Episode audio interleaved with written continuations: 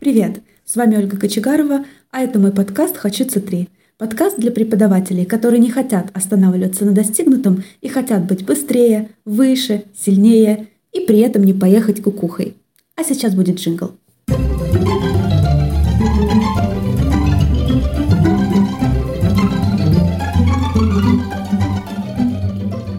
В этом подкасте я хочу поговорить про баланс работы и отдыха и также ответить на вопрос, почему я считаю, что перед тем, как уходить на фриланс, нужно поработать где-то еще. Тема навеяна рассуждениями в другой соцсети. Мне задали вопрос, Ольга, если у вас баланс работы-отдых и как в вашем понимании должен выглядеть идеальный баланс работы и отдыха. Вот я хочу сказать, что сейчас у меня, наверное, идеальный баланс – в моем понимании работы и отдыха. Я работаю 5 дней в неделю, начинаю свою работу в 9 утра, контактные часы я имею в виду, и, и заканчиваю в 2 часа дня. За это время я веду две группы, и также у меня есть какие-то небольшие промежутки времени, где я готовлюсь к занятиям. Что я имею в виду? Просматриваю наши записи, уточняю значение каких-то слов. Или еще, допустим, тот самый контекст, который нам поможет раскрыть значение вот конкретного какого-то чанка или коллокации и так далее. Вот это то, чем я занимаюсь до урока. Я всегда об этом мечтала, когда я работала не на себя. Я прям очень хотела так делать, но не было возможности, потому что, естественно, расписание в центре, да, в языковом составляется менеджером, и просто невыгодно э, и нецелесообразно делать огромные промежутки какие-то да, перед каждым уроком. У меня было уроки шли нон-стоп. Иногда. Иногда были небольшие перерывы, там 15 минут, когда-то полчаса. Но в основном, большей части уроки были нон-стоп. Поэтому тогда я поняла, что для меня очень важно, и это было бы супер комфортно, если бы у меня было каких-нибудь там полчасика до урока настроиться, просто встать, пройтись, а, разгрузить немножко голову, попить водички и так далее. Это прям важно. И также просмотреть, что мы делали, пролистать чат группы и настроиться немножко да, на саму группу, на то, что мы будем делать, на тему, успокоиться, забыть про какие-то проблемы, да, отгородиться от них, от каких-то там вот мыслей и так далее. Возвращаюсь к своему дню. Далее у меня идет обед и отдых, и с пяти вечера где-то до половины восьмого у меня идут неконтактные часы обычно, кроме среды. В среду у меня там вечером еще стоит пара. Среда несимметричный день. В среду у меня другое расписание немножко. И вот в это время я проверяю работы, я готовлюсь к урокам, а, я работаю над какими-то проектами. У меня есть и было несколько проектов, и они всегда меняются, и я очень рада, что они есть в моей жизни. Собственно, такое расписание и дает мне возможность участвовать в каких-то еще проектах. Иначе бы э, Бобик сдох, наверное. И вот как раз вот тогда я что-то делаю э, по работе, где-то до полвосьмого.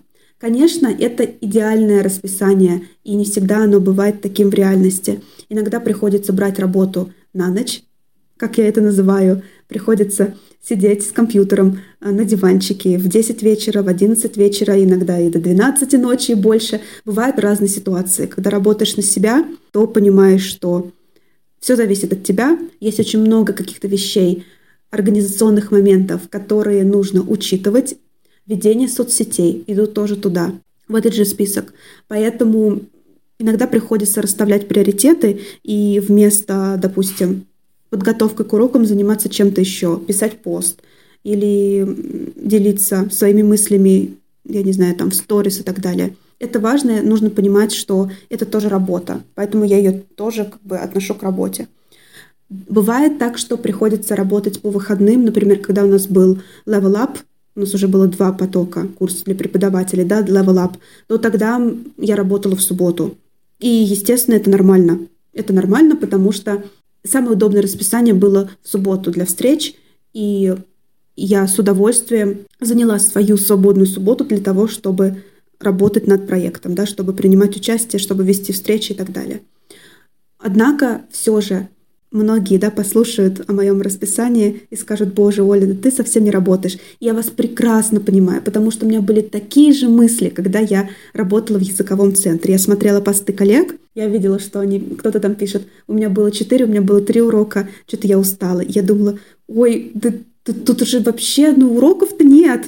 Вот тут так мало уроков, это просто мой рай, я бы была так рада. Но сейчас я понимаю, что да, Уроки уроком рознь, начнем с этого. Бывает очень много факторов, которые влияют на то, насколько мы устаем. Групповые уроки отличаются от индивидуальных, и уроки на себя отличаются от уроков, когда ты работаешь где-то. Другой уровень ответственности, много организационных моментов, которые тоже как бы занимают рабочее время, занимают голову. И все вот это вот э, в сумме да, дает вот такой эффект. И хочу перейти сейчас как раз к части, где я объясняю, почему я считаю, что стоит поработать вначале где-то, прежде чем работать на себя. Моя идея простая. Чтобы понять, что вам реально хочется, что вам реально комфортно, нужно вначале посмотреть, как это бывает еще. Если вы поработаете в языковом центре или где-то еще там в школе, эм, расписание, которое у вас будет, будет составлено не вами, естественно. Вы поймете для себя, удобно ли вам работать вечером, удобно ли вам работать по 5, 6, 9 уроков в день, удобно ли вам работать а, без перерывов, допустим, какие вам нравятся больше всего категории учеников и какие формы работы вам нравятся, группы ли, индивидуально, пары и так далее. Нравится ли вам комбинировать все это вместе или нравится какой-то такой узкой тропинкой идти, и работать только с какими-то вот определенными запросами. Это все, как мне кажется, познается путем сравнения. А когда мы сразу из университета выходим и начинаем работать на себя, допустим, то здесь мы сразу, у нас есть какое-то наше представление о том, что нам как будто бы нравится. И дальше мы начинаем очень много пробовать. В принципе, это тоже хорошо, но если вы поработали еще где-то, то, мне кажется, понимание того, что для вас самое удобное, комфортное, и что вам больше всего подходит, приходит гораздо быстрее, это понимание. Плюс, конечно же, опыт. Да, я не могу не упомянуть опыт, который приносят э, языковые школы. Для меня это был огромнейший опыт, потому что, ну, если ты ведешь блог, то у тебя конкретно какая-то аудитория. Допустим, у меня преподаватели, я работаю с преподавателями сейчас. Если бы я сразу стала, я не знаю, как это могло бы произойти, работать с преподавателями, то у меня бы не было опыта, у меня бы не было опыта работы в стрессовых ситуациях, у меня бы не было бы уверенности в себе, что я могу это сделать. Это сразу, как знаете, с корабля на бал. Для меня немножко звучит, потому что вначале как мне кажется, нужно поработать с разными уровнями, с низкими уровнями, с разными учебниками, с разными категориями учеников. И потом уже приходит этот опыт, когда ты понимаешь, да, я могу, я чувствую в себе уверенность работать с преподавателями. Поэтому, мне кажется, очень важно накопить этот опыт, как рабочий опыт, так и опыт понимания себя, своих ощущений и того, как вам и вашей семье комфортно. Вот такая моя мысль, которую я хотела донести в этом подкасте. Буду рада вашим вопросам и вообще вашим мыслям. Пишите в комментариях, как вы работаете сейчас, как вы работали а, несколько лет назад, что у вас поменялось, Хочу еще такой небольшой дисклеймер здесь сказать, что я не считаю, что все должны работать на себя. А, нет у меня такой мысли совсем, потому что мы все разные, и у каждого есть свое понимание о том, что такое идеальная работа и что такое идеальный распорядок дня.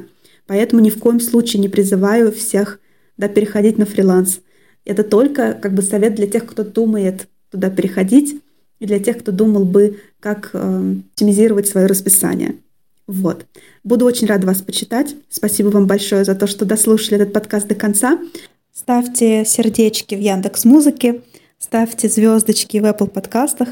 Это очень поможет моему проекту расти и обретать своих новых слушателей. А на этом все. Услышимся с вами в следующем выпуске и пока-пока.